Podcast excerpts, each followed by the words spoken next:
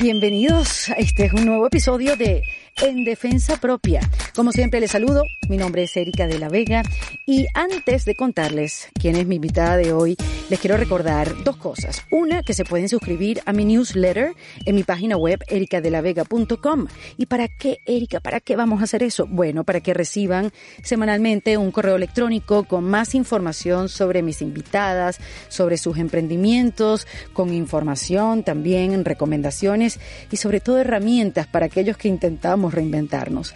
Y la segunda cosa que les quiero comentar es que tengo una cuenta en patreon.com. Es el Patreon de En Defensa Propia. En esta plataforma te puedes hacer miembro de la comunidad de En Defensa Propia para así tener acceso a um, material, a contenido exclusivo que solamente podrás ver en esa plataforma. Quiero aclarar que el podcast y la conversación sigue gratuita para todo el mundo en todas las plataformas, así que no panda el cúnico. Pero eso sí, los invito a que um, vean las diferentes ofertas que están en la página de patreon.com slash en defensa propia y así se unan con nosotros para seguir consumiendo buen contenido que sale pues de este podcast. Ok, ahora sí, les voy a hablar de mi invitada de hoy que tiene una historia increíble.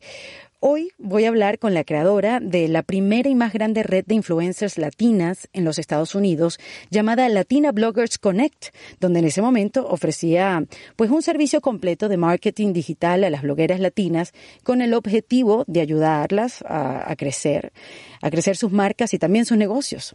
Algo que después llamaron, después con los años llamaron influencer marketing. Ojo, claro, yo les estoy contando que esto fue mucho antes de Instagram, donde mamás blogueras lograron monetizar sus contenidos con alianzas con grandes marcas gracias al trabajo de Ana Flores. Ella es mi invitada de hoy.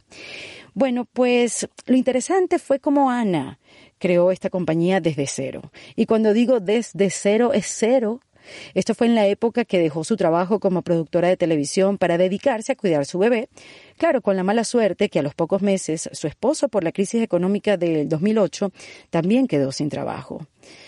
Bueno, el primer paso de Ana en el mundo digital fue creando su propio blog llamado Spanglish Baby y que tuvo mucho éxito, pero con el pequeño detalle que no monetizaba. A los que crean contenido, ¿esto les suena conocido? Bueno, Así que nada, Ana aprendió y fue entendiendo cómo lo hacían las blogueras americanas y cuando tuvo toda la información se decidió agrupar a las mamás blogueras latinas para hacer de su tiempo algo rentable. Y así creó Latina Bloggers, que fue creciendo a lo largo del tiempo, a lo largo de los años, tanto así que en el 2016 llegaron a tener una ganancia de 2.2 millones de dólares. Lindo, ¿no? Claro, lo que no fue tan lindo fue que a los seis meses, por la llegada del algoritmo y grandes agencias digitales, Ana cayó en bancarrota y le tocó comenzar de nuevo. Esta vez como madre soltera, pero con más conocimiento y experiencia que antes. Y así, pues, logró reinventar su negocio, llamándolo We All Grow Latina que se convirtió en la primera red de influencia latina, potenciando su crecimiento a través de asociaciones con marcas, tanto en eventos locales como en su ya famosa cumbre anual, donde se reúnen todos los años las más influyentes creadoras, emprendedoras e influyentes latinas junto a líderes empresariales, con inversionistas, medios y marcas, ayudando a potenciar sus voces y sus historias en el mercado hispano de los Estados Unidos. También, uniéndote a la plataforma de We All Grow, podrás recibir información, oportunidades de negocios, herramientas, noticias e invitaciones a eventos. Por cierto, este año la conferencia anual de We All Grow, que ya es súper conocida, será entre el 28 y el 30 de mayo en Palm Spring, en California. Y si no te la quieres perder, visita ya weallgrowlatina.com. Bueno, la verdad que la historia de Ana es de altos y bajos, de muchos altos y muchos bajos, pero lo que ha sido constante en su vida es que nunca ha dejado de crear, nunca se ha quedado quieta y de una necesidad han salido proyectos hermosos, donde lo más importante es que ha unido a mujeres para crecer todas juntas. Así que los dejo con esta conversación que sé que va a ser una, mm, una conversa llena de aprendizajes, con todas las anécdotas y la experiencia que Ana ha acumulado a lo largo del tiempo. Aquí les dejo a Ana Flores en defensa propia. Mercurio está retrógrado. Ajá. Y es muy típico. Así comienza esta conversación diciendo que Mercurio está retrógrado. Bueno, por cosas que pasan, Cosas pasan. que colapsan. No, les voy a contar. Vamos a contarlo porque, no- Contémosle porque es la realidad. esto nunca nos había pasado. Empezamos a conversar. eh, Ana ya venía echando el cuento chévere, ya yo venía entendiendo todo y todo lo demás. Y de repente nos dimos cuenta que no se estaba grabando nada. Valentina, que ustedes la conocen, mi productora, si la han visto, es blanca con el pelo rojo, la cara se le puso tan roja como el pelo. y bueno, esas cosas pasan. Esas cosas pasan. Y siempre es chévere mandarle la culpa a Mercurio. Exacto. Bueno, pero estamos en pleno Mercurio, así que... Exacto. Bienvenida, Mercurio. Ana Flores. Ay, gracias, qué lindo estar contigo, Erika. en defensa propia. Ana, bueno, tiene una historia increíble en el sentido de cómo se ha reinventado y cómo ha visto oportunidades a lo largo de su vida. Ella hoy en día, ya les dije que tiene su gran plataforma llamado Will Grow. ¿Dice Will Grow o Will Grow Latina? Ya nada Porque más. todo el mundo le dice Cada vez lo seguimos Grow, acordando, ¿verdad? sí. Y es interesante cuando eh, las mujeres logran hacer una plataforma tan importante con apoyos de tantas marcas y tantos clientes, que escuchar su historia, cómo lo creo, de dónde vienen, porque todo siempre viene de una necesidad. Y mm, bueno, aquí está Ana para los que nos cuente en defensa propia todo lo que hizo. Eh, ella me, me estaba contando, para ahorrarte un poco el cuento, que, mm, que bueno, tú, tú te dedicabas a la televisión, Sí. tú estabas, eras productora en Univisión y que trabajaste en MTV Latino, en. Univisión, eh, ya lo dije. Voy a tratar de resumirlo. Este, hablamos de Paloma Tepa. Ujú. Sí, no, que no se nos olvide. Exacto. Paloma que estuvo acá en defensa propia y que Paloma nos hizo ver que quizás es mejor ser un árbol que un ser humano.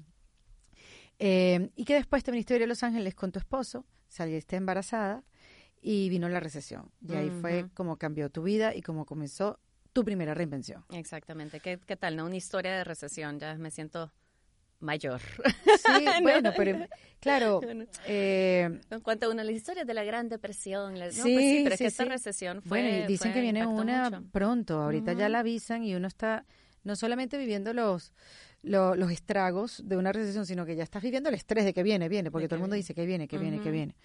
En todo caso, vamos a Ya no me contar. da miedo. Ya no te da miedo, porque ya pasaste una.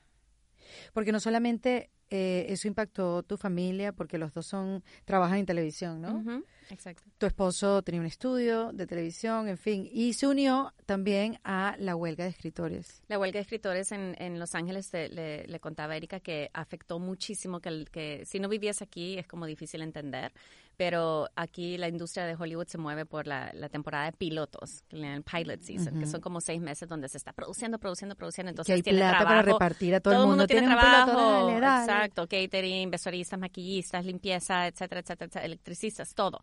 Entonces es una comunidad muy grande, una, una porcentaje de la población muy grande de la ciudad que se quedó sin trabajo del- de un día para otro, en medio de una crisis nacional. Claro. Entonces, el impacto de esas dos cosas, eh, mi marido pues perdió todos sus clientes, yo ya no tenía para dónde ir, acababa de renunciar, acababa de renunciar, a- de- le dije pues a mi trabajo que no iba a regresar después del, del perdón que me sale del Spanglish, pero el maternity leave. Sí. Y mm, porque acaba de tener a mi hija y dije, bueno, no regreso a trabajar porque me voy a dedicar a esto un rato. Quiero ver, no tenía familia, no tenía con quién dejarla, no tenemos familia acá todavía. Era la primera de mis amigas en tener hijos, a los 35 años, pero era la primera de mis amigos en Miami, en Miami, perdón, aquí en Los Ángeles y en Miami. Y, y, y pues sí, sí, fue un momento de, de que me hizo enfrentar, como tú dices, eh, es, es un negocio empezado por necesidad, pero también por oportunidad Claro. gracias a, hubo mucha oportunidad en ese momento. Como no tenía yo familia acá, eh, me dedicaba mucho a buscar en línea, en las redes, como todas las necesidades que necesitaba, como de... de Ojo, Ana, yo hice un resumen de tu, de, de, de lo primero que me contaste, pero si crees que le, le tiró un Mateo a la, a no, la no, no, no, no, no, no, estamos. este, dime si hay algo que me faltó como decir No, que, no, que- no, estamos perfectos porque hay mucho que contar. Ajá, Entonces, muy bien, muy bien. Son 10 años. No, no, no. En, en ese momento ya de- fue que descubrí el mundo de las mom bloggers, de, la, de las mamás blogueras y en verdad el mundo de blogging, pero en ese entonces las que verdad estaban muy activas lanzando negocios, plataformas, porque eran negocios en redes, eran las mamás. ¿Conociste a Janet Kaplum? Janet es una de mis mejores amigas y tengo una historia divina con Janet, claro. Tenemos una historia divina porque, pero yo era super, a ver, uno de los primeros, porque iba consiguiendo trabajos freelance para sobrevivir, ¿no? Y uno de los primeros trabajos freelance en casi un año, porque no había, que pude conseguir era cuando ella hacía toda, eh, toda, ¿cómo se llama? Viva la familia. O toda la ah, familia. Eh, se me acaba de ir. Todo bebé, gracias. Todo, porque bebé, la familia todo porque Ella ese fue el primer blog. Sí. sí. Eh, y el, entonces hacían el show, lo grababan acá en, en Los Ángeles, porque en ese entonces Araceli Arambula era la, la co-host, la anfitriona y vivía acá con Luis Miguel en ese entonces. Ahí va el chisme. entonces grababan el show acá, toda la producción. ¿Pero eso era el blog o eso era un programa de tele que ella Un programa de tele que se llamaba Viva la Familia de Todo Bebé. Exactamente, Todo Bebé, que fue el blog que Salía en Univision. Entonces me contrataron como la productora local que les preparaba todo para cuando ellos vinieran siempre echamos ese cuento con Janet, que el día que nos conocimos, para mí ella era el talento del show que yo estaba trabajando, ¿no? Y yo era la productora local. Entonces, yo era ese mismo día lancé Spanglish Baby en el 2009. Tu blog. Mi blog. Ah, Entonces yo les contaba y todos como, ay, qué cute, tiene un blog también, ¿no? Pero como que en medio se acuerda ella de que platicábamos de eso y bueno, a los años, ¿no? Ella ya se dedica mucho más al blog, Hispana Global, se cierra el show, etcétera. Claro, porque tenemos una historia muy larga de... A ella como que le quitaron el blog. Además, Janet, que estuvo acá, nos contó, ella fue una de las primeras bloggers. Primeritas. ella, me acuerdo cuando dijo el año que ella empezó, creo que fue 2008 o antes, no, mucho antes, tuvo que haber sido 2004, algo así. Este, como que, ¿qué estaba haciendo uno en esa época? Y ella estaba escribiendo sobre, sobre todo bebé y ella no, no era mamá todavía porque a ella le costó mucho ser mamá. Eh, es una historia increíble la de Janet y después que ella creó este bebé llamado Todo Bebé, se lo quitaron, lo tuvo que entregar porque ya no era nada parecido a lo que ella quería hacer o lo que ella había creado. Pero mira cómo se reinventó, agarró, creó Hispana de La noche, de la noche a la mañana. Yo estaba ahí al lado de ella cuando pasó todo, no al lado de ella físicamente, ¿no? Pero es que esa es la belleza de, de la comunidad en línea, de las redes, de que estamos unidas todo el tiempo, gracias para mí, o sea, de verdad las redes sociales sí hay mucha parte negativa, lo estamos viviendo en nuestro gobierno ahorita, pero el, lo que, la capacidad de tiene, que tiene de unirnos realmente a nosotras y de para las latinas lo que ha sido importante es darnos un lugar donde nuestras historias se pueden contar auténticamente, que no lo teníamos antes. Y yo vengo a trabajar en medios muy grandes y eso, eso fue lo que a mí me, me fascinó cuando encontré este mundo. Dije, a ver, puedo yo escribir lo que yo quiera, comunicarme con la gente que, que pues es afín a mí, claro. ¿no? Que es algo importante también y, y, que necesitamos recibir esta misma información. Y ahí fue donde decidí lanzar mi blog, que era Spanglish Baby, fue en el 2009 con una con, con Roxana que Soto, que era mi mejor amiga de este college, y estábamos las dos como en la misma situación. Y el blog pues le fue muy bien desde el principio, pero no monetizábamos. Claro. No había cómo monetizar, no entendíamos cómo monetizar todavía. Pero se monetizaban, se veían blogs que lo hacían. Había, claro, muchas de las que yo mm. estaba siguiendo que eran no latinas, pues nuestras amigas gringas. Y, y la, la, ventaja que yo tengo es que pues yo, yo siempre he crecido entre los dos mundos y me muevo muy bien entre los dos mundos y hablo el inglés perfecto, aprendí los dos idiomas al mismo tiempo y porque nací en Houston, crecí en El Salvador. Claro. Y y, podía como que ir a las conferencias de mom bloggers y todo. Entonces me volví como que el, el, inglés le dicen the, the, token latina, ¿no? Como que la amiga latina que para ellas era, fácil eh, abrirme las puertas y que cuando alguien les una marca les decía, ¿conoces alguna mamá latina? Claro, aquí está Ana. Entonces yo era la que, Janet y yo, eran las que metían en todos lados. Por ser, Janet y yo acabábamos en los mismos viajes, en las mismas conferencias, etcétera. Pero eso me, me, ayudó a aprender de ellas y ellas mismas fueron las que me dijeron, ¿por qué no haces lo que estamos haciendo nosotras? pero para las blogueras latinas. Y lo que estaban haciendo ellas era lo que ahora se llama influencer marketing. Lo empezaron grupos de mamás blogueras. Era, Mira, no sabía ah, eso. Ah, claro. Claro. No idea, pocas, pocas siguen existiendo, muchas. Hubiera imaginado que las, las, que se dedican y tenían blogs de fashion o las que tenían blogs de maquillaje fueron las que comenzaron esto a mm. nivel mm, del business. No, empezó con las mamás. Mm, empezó con las mamás eh, y por, porque muchas de las que están ahora grandes en fashion y estamos hablando de, de, Nani, que la amo, que ella empezó también su blog desde el 2008, fue realmente era la primera fashion blogger latina acá en Estados Unidos. ella se mantiene, ella lo sigue haciendo. Sí, pero nada más el blog. Nada más el blog. y Instagram. Ahora ya es mamá, entonces también como van incorporando su estilo de vida, ¿no? Sus cambios de vida y sus etapas. Pero en ese entonces no realmente YouTube todavía no era una plataforma en ese sentido. Y los que estaban empezando a crear contenido en YouTube, no fue hasta que salió Instagram que realmente encontraron comunidad, ¿ok?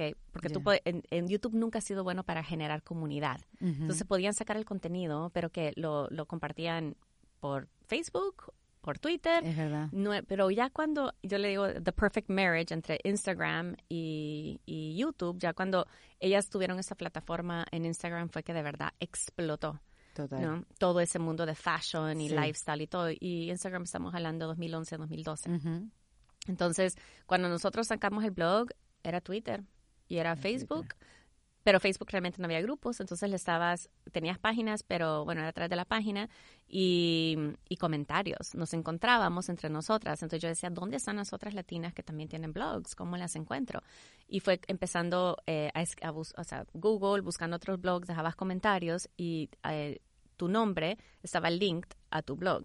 Claro. Y así ibas y así veías quién estaba llegando. Porque lo que estabas buscando era que tuviera mm, una gran cantidad de clics tu blog para poder llamar la para poder entrar como en un roster de bloggers de más que no andaba buscando quiénes eran otras que entendieran el, la locura de vida en la que me había metido yo que fueran igualmente locas que yo que estaba porque realmente hablabas con tu familia con tus amigos no tenías a quién preguntarle porque todo el mundo decía qué cute que tengas un blog o que ay Claro. Que te diviertas, ¿no? O sea, ¿pero qué es eso? Ah, ja, ja, Nadie me entendía, mis mejores amigas, o sea, era como que, ¿por qué estás dedicándole tiempo a eso? Para entonces ya me habían empezado a llegar trabajos con compañías grandes que les empecé a decir que no, pero te estoy hablando MTV Movie Awards, People's Choice Awards, o sea, lo, lo hacía yo como freelance, pero de ahí era así de, quiero regresar a mi blog, quiero regresar a mi blog. Ah, imagínate. Y al darme cuenta que ese era el mundo que quería llevar, decidí que necesitaba monetizarlo. Y, fue cuando vi que había estos grupos de bloggers que estaban trabajando con marcas y ellas mismas creaban redes de blogueras y ellas eran como el intermediario entre la marca y tú y el blog. Eso ahora se llama influencer marketing. Okay. Entonces, eso mismo creí yo porque para entonces ya tenía yo una comunidad de bloggers que éramos todas nosotras ayudándonos. me acuerdo perfectamente el día que me llegó un pitch porque te llegaba así emails de una compañía que te habían encontrado y que, que si quieres escribir sobre esto pero no te quieren pagar, ¿no? Y les contesté así de, pues sí, puedo, hacer, puedo escribir esto pero te va a costar 40 dólares. Y me dijeron que sí. Entonces fui a mi grupo, éramos, era un grupo así, email creo, ¿no? Y así de, éramos como 20 o 30, ya, varias todavía siguen ahí. Y yo, ¿se pueden creer? Y varias habían recibido el mismo email. Y dijeron, ah, voy a probar yo también. Y probaron. y fue los primeros 40 dólares de la mayoría. Oye, pero qué buena nota de tu parte compartirlo con tu demás Por eso We All Grow. Claro, porque hay otra que se queda callada y no lo comparte, ¿no? No, pero es que, entonces no se crea una industria. Sí. ¿De qué sirve que sea yo la única? Totalmente, ¿no? Que, Estábamos todas en la misma, todas estábamos aprendiendo, dándonos consejos, dándonos tips. Yo aprendía una cosa, le, enseñaba la otra, que se me falló eso en WordPress, cómo le hago, qué plugin, que no sé qué. Todo eso nos estábamos ayudando nosotras porque no había dónde ir, no había una universidad, un, no había. Entonces, nada, fast forward rápido, eh, a los seis meses de ese esos 40 dólares, lancé Latina Bloggers Connect, que es ahora We All Grow. Latina Bloggers Connect era un blog que una amiga me diseñó el logo, yo hice todo lo demás y en el primer blog post al final puse Because when one grows, we all grow. Y era ese post y un link a un Google Form que era si tú eres bloguera y quieres recibir oportunidades de marcas, llena, este form. Y como en una semana tenía más de 100 y éramos creo que las únicas que existíamos más o menos. Y a las tres semanas ya tenía mi primera campaña con Sprint y después que McDonald's y después que Neutrogena que después y wow al diez meses yo trabajando sola a los diez meses ya contraté las primeras dos personas a los tres años ya teníamos eh, creo que el equipo eran como 12 personas. Hasta el 2016 ya fue como que nuestro año más grande que ganamos, y no y hay que, hay que hablar de números. Ganamos en ese año 2.2 millones de revenue, o sea, de... de ¿cómo ¿En serio? De ganancia. De ganancia. 2.2. Ajá, y a los seis meses estaba casi, a los seis meses estaba, tuve que cerrar la compañía y, estaba, y iba a declarar bancarrota. Esas son las historias reales de emprendimiento, ¿no? Exacto, te estoy llevando rapidito por todo. ¿Por qué me haces esto, Ana?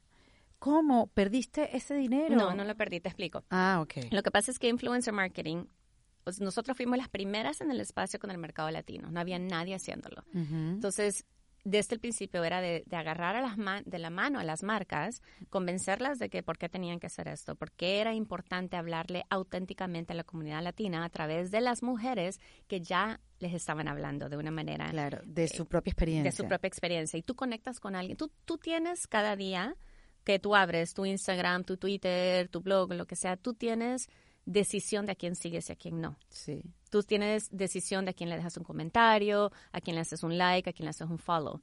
Si tú decides eh, eh, seguir a esa persona es porque hay algo en ella de que, que, tú le crees, que tú confías, ¿no? Por eso el influencer marketing es, es, es muy valioso. Claro. ¿No?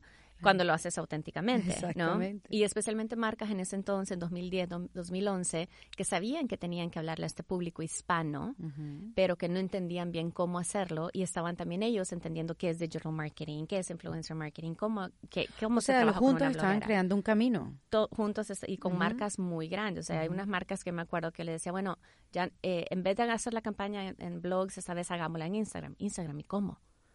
Cómo, vamos, que, ¿Cómo se hace una campaña en Instagram? No, y el pues reto, Ana, saber cuánto cuesta cada cosa, porque... Pues nos los hemos ido inventando. Claro, yo me imagino, pero qué interesante de dónde, dónde te sostuviste, dónde agarraste referencia, cuánto puedo cobrar para esto. Fue una cosa que fue Nadie haciéndose. Y, siempre me doy cuenta que he cobrado muy, muy poco, que, que, o sea, normalmente ha sido que he cobrado muy poco, digamos la verdad.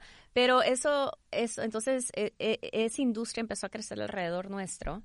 Y al haber sido las primeras, sí tuvimos mucha ventaja por muchos años. Y no nada más éramos las primeras, lo hacíamos muy bien.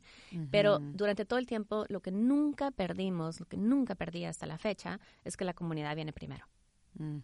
Entonces, siempre las marcas, claro que nuestros clientes siempre van a, siempre les vamos a dar el mejor servicio, pero siempre va a ser a través que nosotros sabemos que para que ellos queden bien, hay que tratar bien a la comunidad. Y, eso es lo que hace a ti la diferencia, Ana, porque eh, ahora, porque todo el mundo habla de comunidad, pero antes nadie decía sus datos, nadie recomendaba nada. Yo trabajé por mucho tiempo en en medios tradicionales, en la radio. No es que no decía las cosas, obviamente los decía, pero ahí donde tú escuchabas a alguien que te recomendara algo, una cosa. Ahorita todo el mundo te recomienda cosas y tú dices, ya yo no quiero que me recomienden más nada. no quiero una oportunidad más, ¿no? Claro, y hoy en día se comparte más la información. Antes no, antes uno era más reservado. Y tú, como dices, que fue eso fue clave, que no perdiste de vista la comunidad. Nunca. y es em, lo que nos mantiene vivas. Exactamente, eso fue lo que te diferenció y lo que te pudo, lo que te ayudó a crear el negocio que tienes. No puedes crear una marca en algo que no te pertenece a ti. Facebook no te pertenece, Instagram no te pertenece, puedes tener 5 millones de followers, ellos cierran mañana y lo vimos con Vine. Exactamente, y ya. o sea, como creadora de contenido digital, es bien difícil porque tienes que existir en todos lados. Bueno, lo hemos vivido cuando Instagram se ha caído mundialmente. Bueno, qué estrés. ¿Quién soy? ¿Dónde estoy? Mi, vida, mi vida de modelo profesional se acabó. Se acabó, pero se acabó. No, y no sabías qué hacer y todo lo que, y, si se pierde todo y todo lo que he hecho.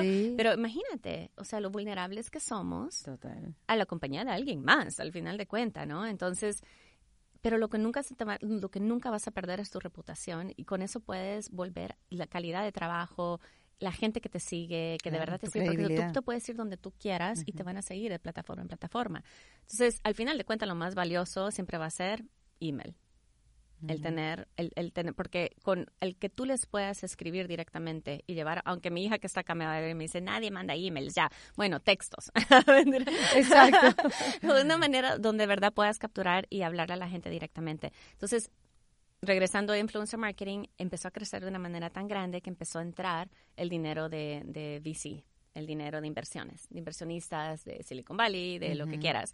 Y empezaron a salir eh, eh, compañías gigantes con mucha inversión y eran compañías basadas 100% en tecnología que te crea estos mercados que le dicen marketplace de influencers.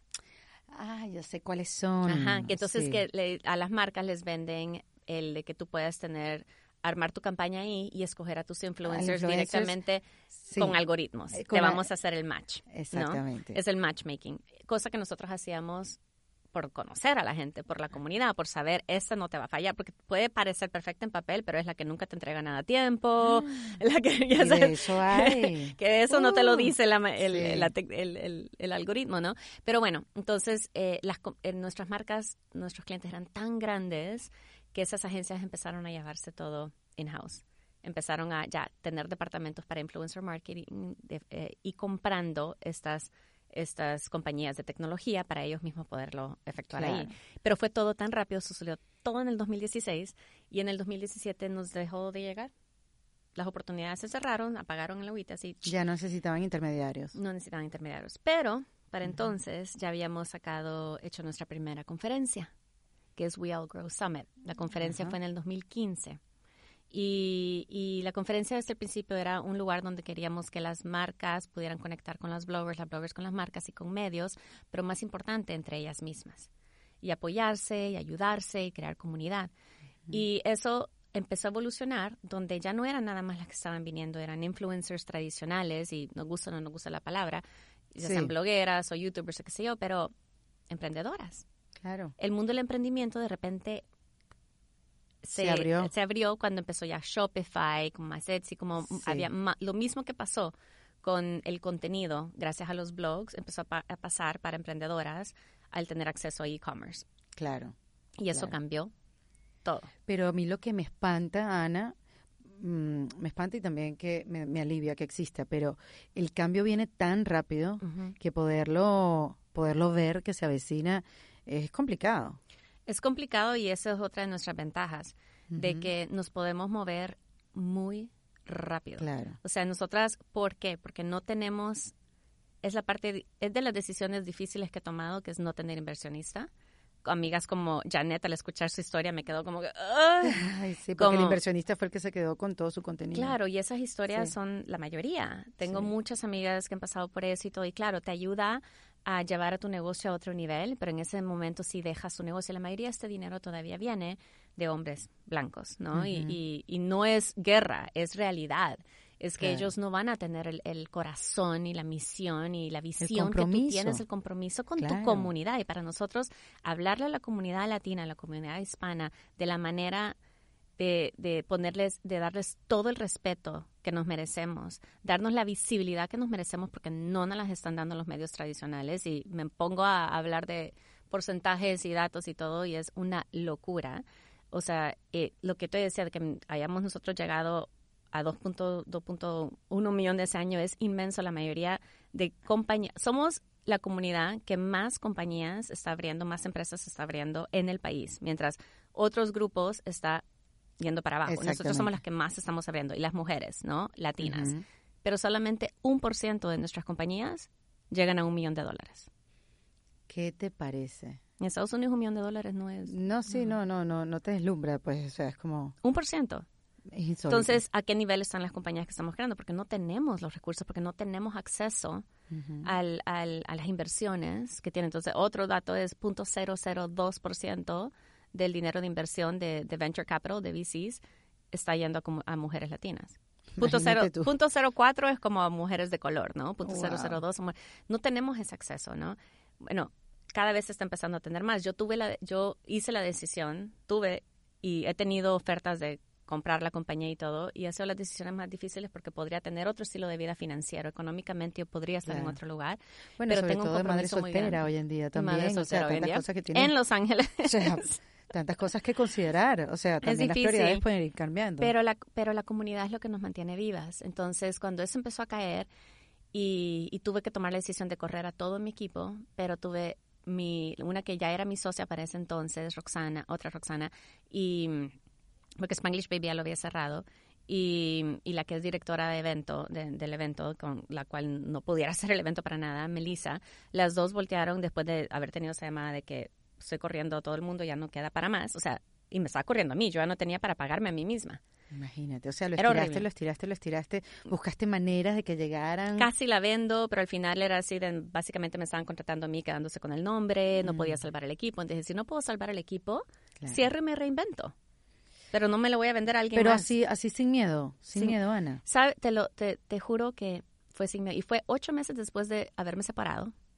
¿Sabes? Cuando todo te cae, todo te cae. En 2017 fue uno de esos Hay años. años que definen tu vida realmente. Yo Sí. también tengo años que son así como que fueron definitivos y que lo cambiaron absolutamente todo. Todo. O sea, que todo te cayó encima. O sea, todo y con deuda, con todo. Entonces dices, bueno, con deuda de la compañía porque es normal y hasta la, Claro. eh, abogados así gringos que me dicen, ¿qué? Lo que tenías era nada. Y yo, eso era muchísima plata. Y todas las compañías tienen millones. Yo sé, o sea, eran un par de cientos de miles, pero para mí era, Claro, o claro. sea, no, no puedo con eso. Entonces, bueno, ellas dos me hablaron y me dijeron, ¿sabes qué? Es verano, queremos estar con nuestros hijos, no tenemos necesidad ahorita de ganar, así que tú vas a salir adelante y eres una guerrera y nosotras queremos estar contigo cuando lo hagas. Así que te- seguimos trabajando sin que nos pagues. Uno necesita a esa gente en su vida. No, no lo hubiera podido hacer Sí. sin ellas. Definitivamente. Sola, tú puedes tener la idea, pero tú necesitas dos patas más. Claro, O no, tres y- o cuatro. Y de verdad lo que me preguntas con miedo, sabes que no, fue, fue un año en mi vida que, ¿cómo te explico? Había crecido eso tan rápido, llevábamos creo seis años, ya había crecido eso tan rápido que, y nos iba tan bien, que varias de las cosas que mi intuición me estaban diciendo que yo tenía que hacer y cambiar, no lo había hecho. Dejar influencer marketing era una de ellas, porque había cambiado mucho, porque se había vuelto algo como eh, transaccional Sí. Y no era y nos dimos cuenta que eso era esa no era la nuestra esencia misión. porque ya la recomendación no venía de algo que tú realmente estabas usando, sino que venía, ah, bueno, te hablo de eso, si me pagas, lo pruebo, y pero imagínate tú, lo pruebo y aunque no me guste voy a hablar bien, porque me están pagando. de y, de- y también, ajá, también las influencers ya la actitud de muchas había cambiado, la actitud de las marcas había cambiado. Era una cosa, ya, ya no lo estábamos disfrutando. Tanto que mi, mi Roxana encontró en un email que le había mandado, en dos- no, yo encontré un email que le había mandado a ella en el 2015 con el subject line que decía gut check, así como prueba de mi intuición, ¿no? Que le decía, tenemos que dejar influ- influencer marketing ya, pero ¿cómo dejas algo que es lo que te está trayendo la plata? ¿Para ir hacia dónde? ¿A dónde Era lo que no teníamos claro. Ah, Claro. Y, y cómo lo, pero era como que, bueno, entonces, ¿qué pasó? Se cerró, solito. Porque al menos, o tú haces el cambio o el cambio va a venir por ti. Es así. Si no tomas la decisión tú, la vida te lo va a decir. Se lo va a dar. Y ahí fue, me quedó muy claro de que era algo que yo, nes- que me liberó a mí. Mm. de tener que volver a empezar y empezar ahora con más conocimiento, con más entendimiento y sí todavía haciéndolo desde un lugar de, de necesidad y de oportunidad, pero con más visión de la misión y de lo, la necesidad que había para la comunidad de tener un espacio como el que nosotros habíamos creado y que nos merecemos un espacio así. Claro, pero y, y esa idea, o sea, vino con el tiempo. O sea, tú cuando, cuando te viste, ¿qué hago? ¿Qué hago? ¿Cierro y qué hago? ¿Qué hiciste? Ay, fue horrible. fue, fue horrible, pero al mismo tiempo yo andaba con una paz que le decía a la gente, sí estoy mal, pero estoy bien. Traigo una paz interna que no podía explicar, que era como que, ok, casi como, ¿sabes el Matrix? Que estás así parada y como todo se está cayendo alrededor tuyo y tú estás como que, a ver, deja que se caiga porque sabes que va a volver a, o sea, que tienes, tienes, eso lo que te permite es una oportunidad de ahora de tú Sí. recrearlo desde otro lugar. Claro, porque ya tenías las herramientas, ya habías tenido la experiencia. Levantarse después de ahí, desde donde estabas, pues iba a ser más sencillo que quizás cuando empezaste, cuando fuiste blogger. Exacto. Que ahí fue casi como que iba donde tenía que ir, ¿no? O sea, ahora Sí. a- a- teni- lo teníamos mucho más claro. Entonces, lo primero que hicimos fue, a ver, el summit tiene, o sea, me llegaba muy claro, porque además soy una persona muy espiritual, entonces en ese entonces lo primero que hice fue regresar a todo lo que me conecta. Estaba escuchando a Mía todos los días. Camila sabe que amanezco todo lo- y Mía sabe también, nos hemos vuelto amigas y ha venido a la conferencia y todo. Y justo nos, nos conocimos en persona ese año, como Ah, un mes antes de que pasara todo esto y ella también ese año le pasó de todo y bueno, Sí. eh, escuchado eso, el breathwork, meditación, yo como que dije, me metí full a todo eso. Claro. Dije, ahorita tengo otra vez Tengo que tiempo, pero le voy a meter qué, qué es lo que necesito escuchar, a dónde necesito ir, guíenme. y, y me llegaba claro que tenía que hacer Summer otra vez. El Real Glory. Decía, ajá, ¿cómo? Esa es, es una bestia de dinero lo que se Sí. necesita para, esa, para hacer esa conferencia. Porque ¿cuántas. ¿cuántas bloggers llamabas? O sea, la comunidad que... 500. la- el primero. El primero eran 250 y a partir de eso ya el- eh, del segundo año a, a este han sido 500, para el próximo ya vamos a 1200 porque para ¿Pero este de año- asistencia o de las que...? no, de asistencia. De asistencia, claro. Pero digamos para este año se agotaron los boletos en tres horas, 10 meses antes. ¿Y para el primero cuánto, cuánto se tardó? Eh, para el primero un Para poco tener como una perspectiva. eh, para el primero era, era éramos mucho menos en la comunidad también, pero creo que fueron como tres meses, pero eso es distinto porque también nunca lo habíamos Claro, hecho, obvio, obvio, ya. etcétera, pero sí, estuvo agotado. Y, y bueno, y Comenzaste con el... eh, que dijimos, ay, lo, el tengo- no- summit no- es lo el vamos a volver a- camino. en- para el 2016, dijimos, bueno, lo vamos a volver, no teníamos plata para nada, pero, pero podíamos hacer una cuenta de Eventbrite. Firmé el contrato con el hotel así como que ojos cerrados, así de, va a venir algo, si lo voy a poder pagar, si lo voy a poder pagar. qué No hagan lo que yo hago, muchachitas. no es el mejor consejo. Sí, no sé sí, cómo sí. me funciona a mí, pero bueno. eh, y Bueno, lanzamos la venta de boletos y se Claro, agotaron en Eventbrite. 24 horas. ¿Y habías buscado patrocinantes? No, teníamos, pero es que lo de los patrocinios no es tan fácil como parece. Se tardan Mm. meses y meses y meses y meses. Para probarlo. Teníamos, Neutrógena fue nuestro, eh, nuestro patrocinador principal por cuatro años y les debo mucho y estoy muy agradecida a ellos y regresaron ese año también, pero igual, se tardan meses y, y nosotros necesitamos de una. Entonces, eh, lanzamos, sacamos los boletos a la venta y se agotaron en 24 horas. Qué y gracias a eso como que nos dio otro empuje para poder seguir a empezar a conseguir los patrocinadores, que empezara a llegar esa plata. Entonces, al final de cuentas vas mes con mes. O sea, el trabajo con patrocinadores, con Sí. marcas es... es Sí, no te, la- agotante. no te da la seguridad de cuánto No. dinero tienes el mes que viene. Nunca tienen seguridad. La gente piensa, ay, no, pero porque no haces contrato de cinco años? Porque no te hacen contrato. O sea, es año a año y así es. Pero eso nos ayudó. Esa fue la conferencia que, que, que no sabemos cómo sucedió, pero sucedió y gracias a ahí pudimos. ¿Qué le hace renacer. falta, Ana, que terminen de comprender las marcas o las agencias de publicidad sobre el mercado latino eh, en los Estados Unidos? ¿Qué crees que, que ellos todavía no... Obvio, ha cambiado el approach, ya ha cambiado su manera de invertir, los montos cada vez crecen, como tú bien lo dijiste, Sí. pero ¿qué crees que les hace falta que les caiga como la locha?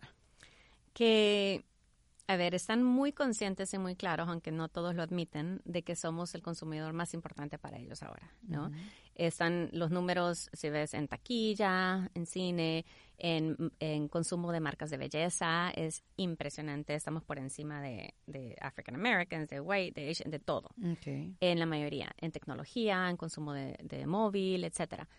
Ahora, como están cómodos ahí de que saben que estamos consumiendo y comprando y viendo, eh, creen que no necesitan hablarnos directamente, que no necesitan representarnos, que no necesitan contar nuestras historias.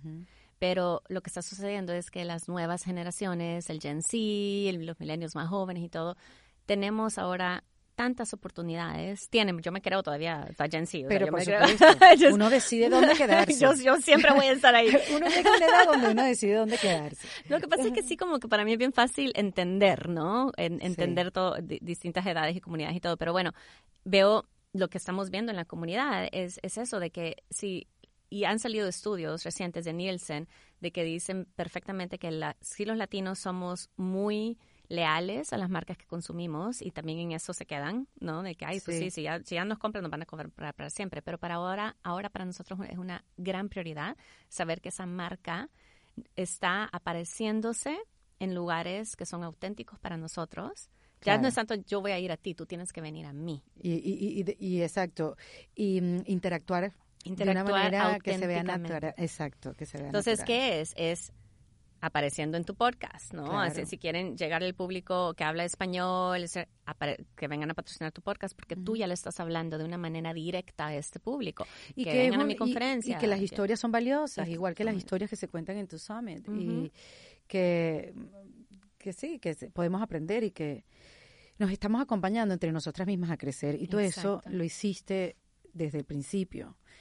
Y eh, las marcas les hace falta entender que es bueno acompañarnos a crecer. Y cuando, fíjate que sucede algo, yo nunca he sido, yo soy creadora. Yo puedo estar en una llamada y pum, empiezan a ocurrir ideas para, para mi cliente, qué podemos hacer, cómo podemos activar y qué sé yo, y me encanta y ahí es donde yo estoy como que feliz. Bueno, ahora me toca también, como emprendedora nos toca hacer todo. Entonces me ha tocado aprender a ser mercadóloga, a hacer de ventas, de todo. Entonces esa parte siempre me cuesta. ¿no? Y creo que se me fue para dónde iba con esto. Bueno, lo cierto es que también es difícil ser buena en todo.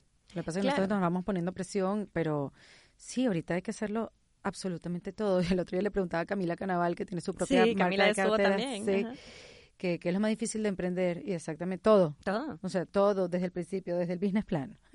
es, es, es, es complicado. Y a lo que iba es eso, de que, de que nos ha tocado, me ha tocado entender bueno, nosotros no hacemos ese selling como hard sell, que les decía, estar, no me gusta convencer a alguien de que tienes que estar en mi espacio, no necesito convencerte.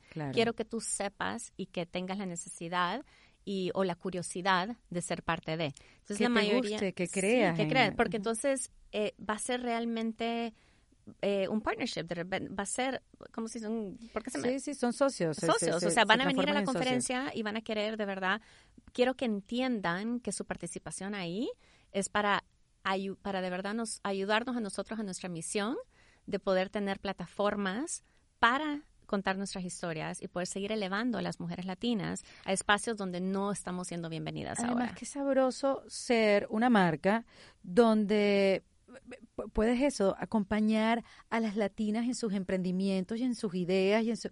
O sea, me parece alucinante. Marcas, ¿qué les pasa? y tenemos muchas. Seguro, seguro. Claro, Y, pero lo lindo es que las que han venido, me pasó mucho este año, que como dos o tres marcas que era su primera vez, me decían, wow, ¿por qué no hemos estado aquí antes? Le digo, pero no importa, ya estás acá. Ya estás aquí. Y ahora quieren invertir el doble. Y, así es como así es como quiero que sea la relación. Así que ya entienden lo que es su participación ahí.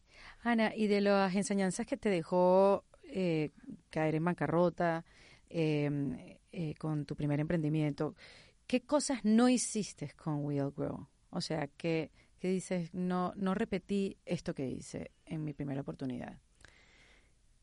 Creo que como, a ver, como, como me, no, me cuesta decirme a mí como visionaria que soy. No, pero como, bueno, pero existir en un espacio exacto. La mano, como la visionaria hermosa, divina que soy. Ana. Ana, si una no se quiere, ¿quién la quiere a una? Hombre, ¿qué pasa?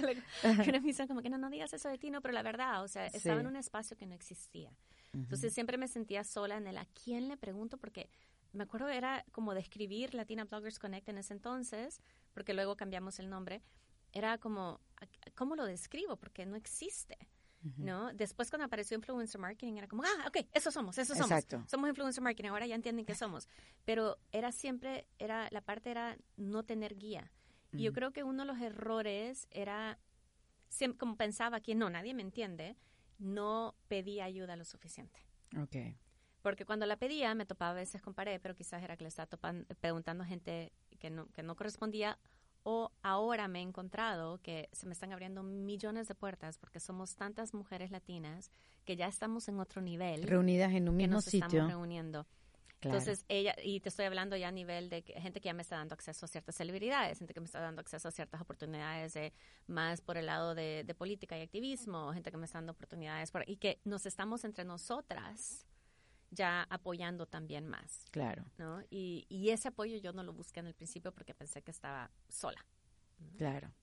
Ana, y cuéntame, a pesar, o a pesar no, no es la palabra, si esto es una plataforma para la mujer latina, ¿cómo, cómo eliges el idioma en que se habla?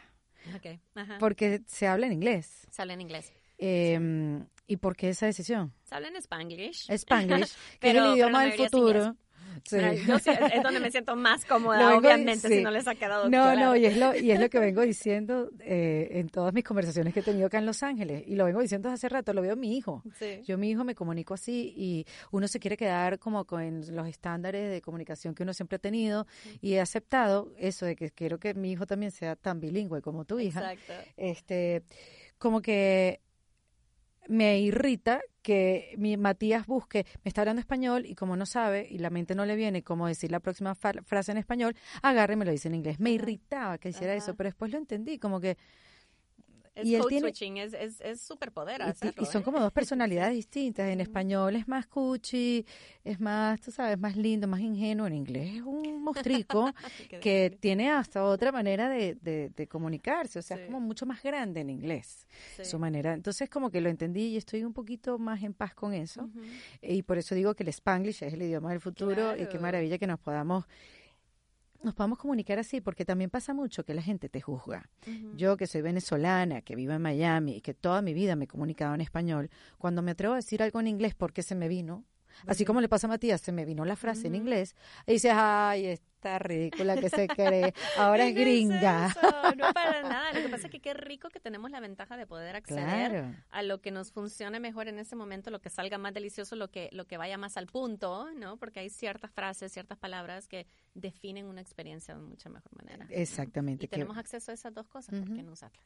¿Y por qué elegir entonces Will Grow en inglés, en inglés y, no hacer una marcada mm, eh, mezcla entre los dos? Entre los dos bueno, cuando cuando estábamos haciendo, todavía hacemos campañas, ¿eh? pero muy pocas, que muy escogidas. Pero cuando estábamos viviendo nada más de miles de campañas, eh, hacíamos campañas que eran nada más en español.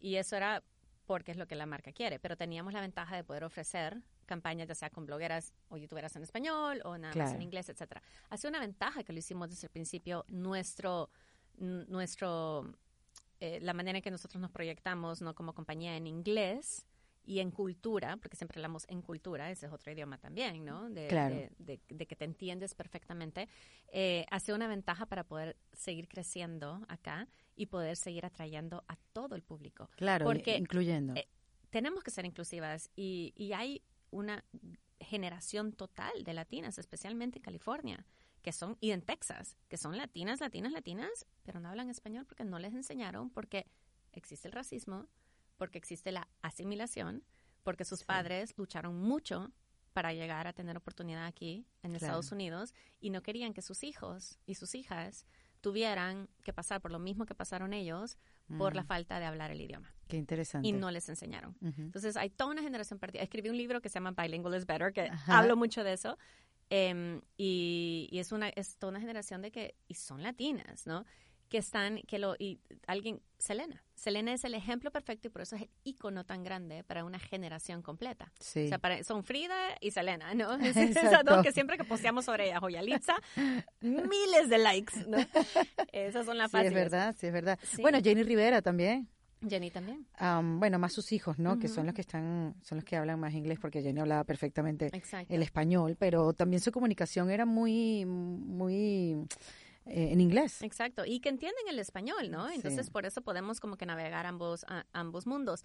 En la conferencia este año, Mía se suponía que iba a dar su, su, su charla en inglés y al subirse al escenario me dice, creo que la voy a dar en español porque yo sé Ay, no te y, creo. y la mayoría de la gente dijo, está bien. Claro, porque todas hablan español. Al final entendían de alguna manera o qué sé yo, y las que no, pues como que respetaban el espacio en el que estaban y que pues Mías en ese momento se sentía más cómoda hablando en español y porque lo estaba transmitiendo a sus followers, ¿no? Claro. Y, y entonces tenemos la ventaja de ser ambos, pero por estratégicamente y también por, por donde creo que quiera que no, California sigue siendo y, y, la, y la comunidad mexicoamericana sigue siendo el porcentaje más grande de latinos en Estados Unidos y, y, nos ha funcionado así.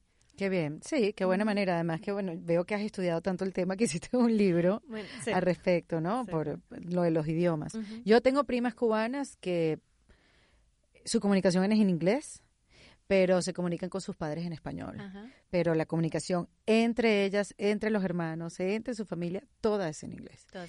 Y es que no puedes escapar si este, este país se mueve con ese idioma. Bueno, y la, la población está, que sabemos que estamos creciendo a pasos agigantados. Creo que ya no somos la, la que más rápido está creciendo, creo que son los asiáticos, pero somos la mayoría de la minoría, que no me gusta decir minoría, pero pero el crecimiento está viniendo de, de, niños nacidos en Estados Unidos. Exactamente. Entonces, y lo ves en, o sea, en Miami, que es un caso aparte, no todos los niños hablan español por osmosis, pero porque ese es el idioma mayoritario de Miami. Claro. Pero en, la, en el resto del país, el idioma mayoritario es inglés y es lo primero que van a absorber, aunque tú les hables español en la casa desde el principio. Es así. Entonces, el inglés es la generación de latinos en la que estamos realmente la que está creciendo aquí en este país habla inglés. Y tú también estás viendo el cambio, por ejemplo, en series donde ves que habla inglés y español. Ay, me encanta. ¿Verdad? Este, y no importa quién la está viendo. Bueno, el que no pueda ahora le pongo sus subtítulos, pero eso es parte de, esa mezcla. Y publicidad, y se me hace muy, digamos, target, no sé si podemos darle aquí, pero no es, no es cliente mío, pero no, eso, me encanta la publicidad que hacen, o cuando hacen como, le dicen en inglés, the nod or the wink, como que el, ah, que te ponen la musiquita en español, pero el, pero el comercial es para todos, ¿no? Claro. Esas son las marcas que lo están haciendo bien. Esas son las marcas que saben cómo hablar a la comunidad latina. No es así de, sabemos que ahí estás, te, te respetamos, entendemos cuáles son tus gustos, entendemos quién eres, ¿no? Pero podemos usar música, reggaetón, música en español, lo que sea, para, Para venderle, a conectar. to- para conectar contigo, Ujú. pero también porque es un idioma universal. Claro, claro. Sí, es un completamente. universal.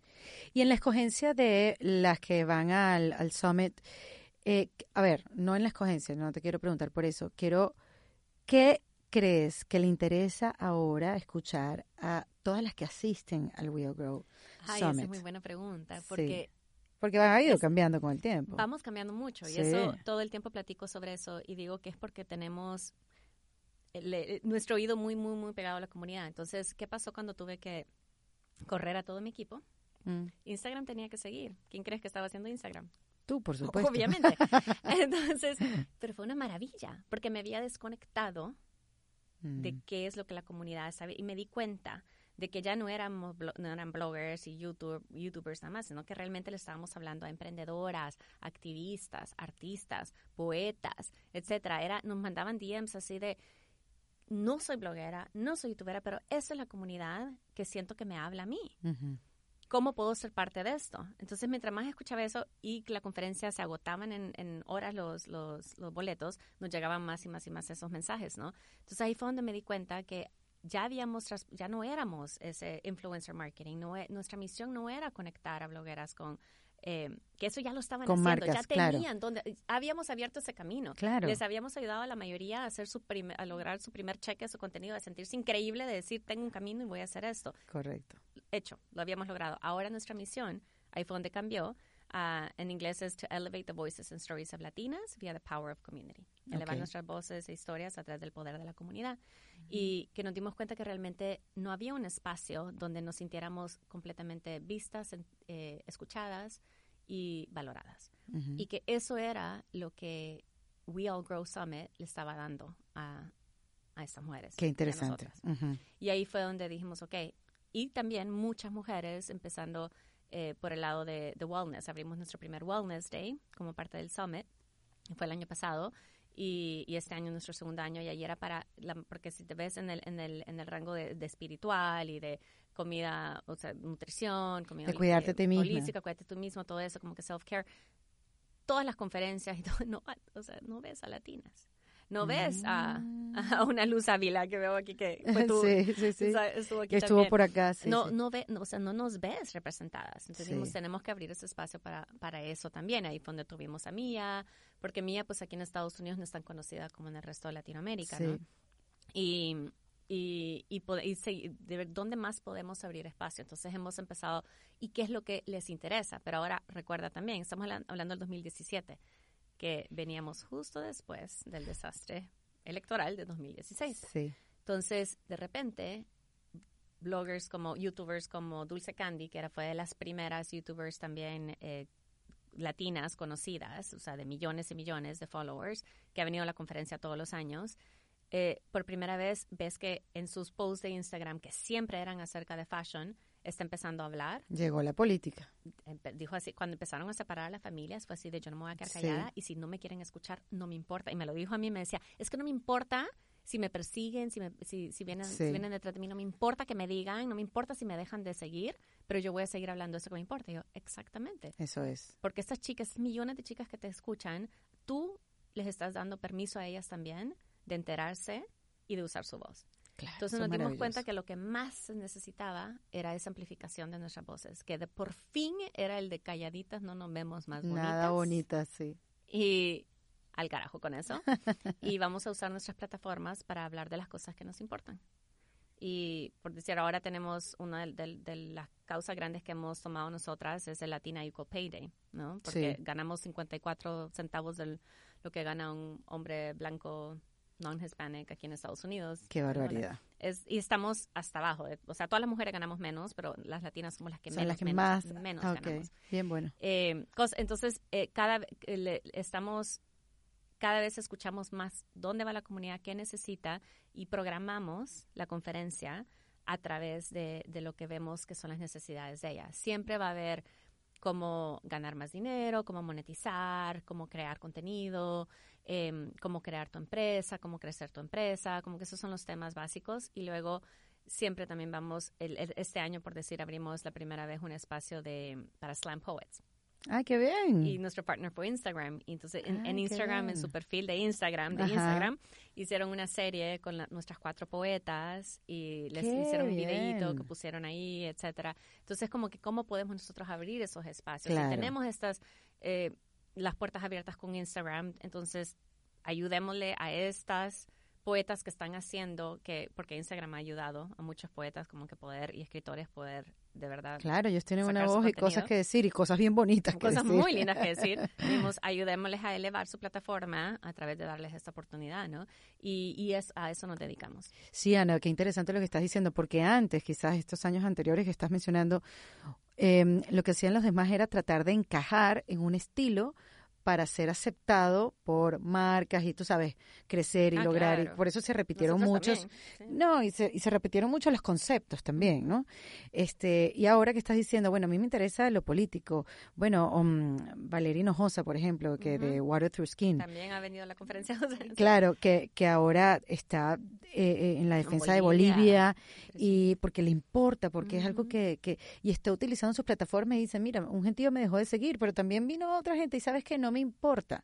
Entonces, qué bueno que podamos ser genuinas más allá de los patrocinios de donde vengan, Exacto. porque al final el que paga es el que tiene más poder. Pero es que hasta las marcas se han vuelto Claro. han, han- se han dado cuenta que tienen, they have to stand for something, tienen que de verdad tomar, o sea, hasta donde pueden, Claro, porque sí, sí. si vives en Estados Unidos, hasta donde pueden. tiene que preocupar. Tienen que preocuparse por algo y tienen que decir de que les importa algo, porque otra vez, las generaciones, las generaciones eh, como la de mi hija, como Gen Z, las generaciones, los milenios más jóvenes o en general los milenios, quieren asociarse con marcas que, que, que tienen un lema, que hay algo que les importa, ¿no? Sí, Y que, sí. están invirtiendo, ¿no? Entonces también hemos visto un crecimiento muy grande en, en emprendedoras de, de impacto, ¿no? De, de empresas de impacto, de social impact sí. que están que están generando así como y cómo se ve eso no muchas más activistas también tuvimos el año pasado una, una hora dedicada 100% eran cuatro activistas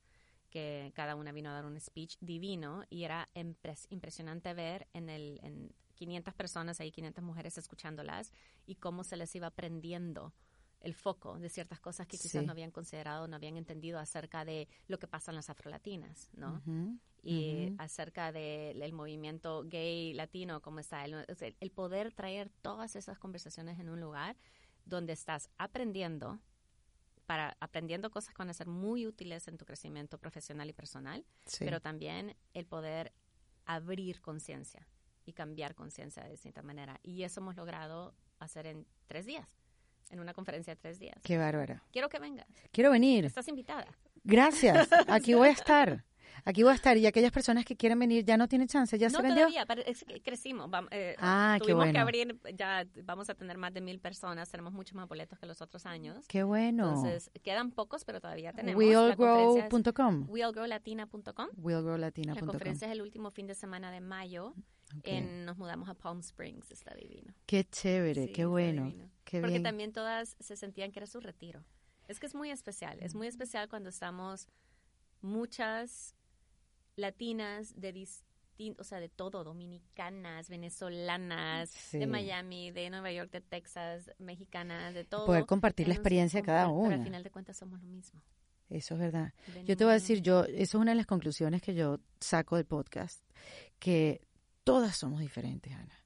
Es impresionante, o sea, qué errada la persona o el hombre, porque obviamente es el que no entiende, el que nos, el que generalice del gremio. Ah, claro. Porque te voy a decir, somos todas distintas, pero a la misma vez yo siento que yo tengo un poquito de cada una de las que se han sentado aquí conmigo, que puedes acercarse hoy en día al, al, al 50 mujeres. Y, y es eso, o sea, cómo tenemos un poquito de cada una, cómo nos podemos relacionar, cómo nos podemos identificar. Pero a la misma vez, qué maravilla, porque cada una tiene su talento, su brillo, Sí. su historia, sus tradiciones, de dónde viene, de dónde pertenece y que la hace ser lo que es ahora. Este, y bueno, que tú estés creando ese espacio para que nos encontremos y también nos podamos decir, no estoy sola, te pasa lo mismo que a mí, o, o quiero ser como tú, ayúdame, ¿no? Qué, lindo, Sí. qué lindo poder, que saber que nos podemos inspirar la, una a la otra, aprender la una de la otra y en momentos donde realmente nos necesitamos. Sí. ¿Qué has aprendido tú de la mujer, Ana? Uf, que que verdad, la, primera palabra que se me vino porque la, la usan tanto en la comunidad es que somos unas chingonas, somos unas fregonas, no, de verdad somos muy resilientes. Sí. O sea, tenemos una capacidad impresionante de dar, pero tenemos que aprender más a recibir, sí, que eso nos cuesta todavía mucho. sí, y te veo la cara, digo, sí. Es que, es que es un tema recurrente, sí. Sí, hablamos efectivamente. mucho de manifestar, y pedir, pero siempre que, si te das cuenta, siempre que hablamos de manifestar, hablamos de ese lado de pedir. Vas a Sí, hacer tu vision board, vas a hacer de escribir, o sea, pide, pide, pide, pide. Bueno, pero sabes recibir. Y saber recibir es otra cosa completamente distinta, pero, pero estamos realmente, o sea, es impresionante lo que estamos logrando en este país. Somos las que estamos moviendo todo para adelante, las mujeres en general. Somos las que estamos creando conciencia, Sí, eh, las que se venden las cosas para abajo. Siempre en todos estos momentos que he visto con recesión y qué sé yo, otra, veo a los hombres que se paralizan y las mujeres son las que dicen, me invento y abro puerta y lo que tenga que tirar para abajo, pa- pa- que somos indetenibles, es No, así, no es porque además no nos queda otra, Ujú. no porque elegimos ser indetenibles, es que no nos queda No nos otra, queda si no lo haces tú, no lo hace nadie. Es increíble. Dame tres tips para reinventarse, Ana, tú que la- las has tenido, las has vivido, las Tres, reinvenciones. tres tips para reinventarte. Uno es, es, es, es que la frase es, en inglés es get out of your own way. Salte Ujú. de tu propio camino. Eso es maravilloso. Eso Ah, es maravilloso. esa me ayuda Quítate del medio Quítate. y sigue adelante, porque eres el tu propio límite. Tú eres tu propio límite y, y, y cuando las cosas están yendo mal, precisamente no, no, no creas que tú lo ocasionaste, que tú lo creaste. Sí, las cosas suceden por una razón porque tienes algo que aprender, pero más bien siéntate y permítete el espacio para preguntar qué es lo que tengo que aprender de acá. Sí, quítate tu propio camino y nada más pregunta y deja que las respuestas lleguen. Y, y cuando, y dos, entonces ponte en acción, ¿no? Em, ponte en acción y, y confía. Confía ciegamente en que siempre tienes la respuesta. Pero la respuesta está dentro de ti. Claro, mientras estés en acción, ¿no? Mientras O sea, estés en estás acción. trabajando por eso y la respuesta va a venir. Bueno, si lo dices tú, Ana, que creaste, sabes, todo un negocio, toda una comunidad, sabes, como que poniendo el dedo así, como que para dónde sopla el viento, Sí, ¿cómo creo esto de la nada? Y lo lograste. fluyendo. Sí, fluyendo. Y sabes que no sé, no, el, no saber, no pensar que tenemos las respuestas. Yo creo que las preguntas más difíciles que me pueden hacer, porque realmente no me gusta, es cuando me preguntan, ¿y cuáles son tus, tus metas a cinco años? Le digo, ay, no sé cuál es mi meta la próxima semana. O sea, de verdad no sé, porque quiero tener esa flexibilidad, quiero fluir. claro. Quiero ser, como decía nuestra amiga Paloma del árbol, si quiero estar firme, me- tener, ten- estar, mm, es lo que me falta a mí, tener como que poder plantarme más a la tierra, aunque soy Tauro y soy tierra, pero, Ujú, pero, pero que ese tronco que no se cae, pero fluye, Sí, le, nie- le cae la nieve, le llueve, el, el fuego, aquí en California, el Sí. viento y todo, pero es resiliente y sigue y ahí. fluye y ahí sigue. Lo que decía Paloma era, de- decía que el árbol, el árbol sabe que va a venir la primavera. No es una cosa Exacto, hermosa eso. Exacto. La amo con locura. Claro, y ahí por Sí. eso te quedas quieto, o sea, fluyes, porque Sí. sabes de que esta olita va a pasar. Y tienes que confiar De que s- va a pasar porque vas a salir de ahí mejor. Sí, y una cosa que quería reflexionar contigo, porque es algo que Valentín y yo hablamos, hablando de, de tu historia, es que tú decías como que hay que concentrarse más en el emprendimiento, en el negocio, en tu negocio, que el de, ¿cómo decía? Que el de la mujer emprendiendo. Aquí estoy, yo soy una mujer emprendiendo. No, ya va, ok, sí, eres una mujer, pero concéntrate en el emprendimiento, que funcione, que crezca. Eso era un poco como que las conclusiones que Valen y yo Ay, es sacamos. que digo mucho que eh, en los últimos dos años creo que el hashtag Boss Ladies y Boss Girls Girl y todo, boss, Girl sí. Boss y todo ha sido súper glam- eh, en inglés es over glamorized, ¿no? Como que le hemos dado demasiado glamour, demasiado se ve, sí se ve súper lindo y en Instagram lo puedes ver como que wow, es por eso empezamos que bueno, es que empezaste tú ahora diciendo técnicamente falló algo, no importa, seguimos, Sí. esa es la realidad, ¿no? Pero el emprendimiento es difícil, es difícil y tienes que estar preparada a saber de que le vas a entregar todo. Estás entregando tu familia, tu vida, todo, porque al final de cuentas, sí, tú haces todo, pero también todo recae sobre ti. Correcto. Sí, sí, sí. Y entonces no es nada más el, ay, qué lindo, voy a abrir mi cuenta de Instagram y voy a tener muchos seguidores y ahora I'm voy a a girl cobrar, entonces boss. ahora ya soy una girl boss. no, o sea, requiere de verdad de que tengas bien claro en lo que te estás metiendo y gracias a Dios, al universo, que ahora tenemos estas oportunidades que no teníamos antes. Siempre hemos sido capaces de hacer esto. Lo que pasa es que ahora tenemos las herramientas y como somos tan Totalmente. buenas a decir, ah, yo sé qué hacer con eso, ¿no? y le armas, claro. tenemos las herramientas y las vamos a seguir teniendo y las oportunidades van a seguir ahí. Ahora, ¿el emprendimiento es para todas? No. No. Efectivamente. Y no te tienes que sentir mal si no es para ti. No, está perfecto. Sí, hay a gente veces que yo digo, ¿por qué no me gusta estar yendo a una oficina todos los días? Claro, ser empleada. Pero, pero no, pero, pero para muchas, y necesitamos que haya mujeres que estén ahí, ¿no? Correcto. Y que lleguen a esos puestos y que estén en boards y que estén tomando decisiones grandes porque las corporaciones van a seguir, se- vamos a seguir viviendo en un mundo capitalista. Claro. quién sabe, ahora ya no sé nada. Pero La verdad que sí. metamos en esos temas. Exacto, la verdad que sí, la verdad que sí. Oye, Ana, un placer conversar contigo. De verdad, finalmente lo logramos, no importa. Mira, hasta Mercurio retrógrado, retrógrado quiso sabotear, pero no lo dejamos. Y Muy bien hecho, equipo. espero que nos veamos. Bueno, nos vamos a ver en mayo, no es que Claro, espero vamos- que nos veamos. Vamos, Nos a ver, vamos en a ver en mayo. mayo. vienes Y recuerden weallgrowlatina.com, ahí pueden ver todas las speakers que van a estar. Nómbrame una Todavía que... no hemos empezado a... Ah, no ha empezado a dar. Ah, muy bien, perfecto. Igual vamos a estar pendientes. Sí. Este, y bueno, ya crear comunidad, porque entiendo que también al weallgrowlatina.com tú puedes entrar ya Sí. en una comunidad y Se llama Amigas. amigas. Muy bien. Sí, porque lo vimos el otro día en la página web también. Sí. Sí, es gratis entrar y hay una comunidad preciosa. Perfecto. Bueno, Ana, Gracias. aquí estuvo Ana Flores en Defensa Propia. Esto fue en Defensa Propia, grabado en los espacios de WeWork, producido por Valentina Carmona y editado por Andrés Morantes, con música original de Para Rayos Estudios.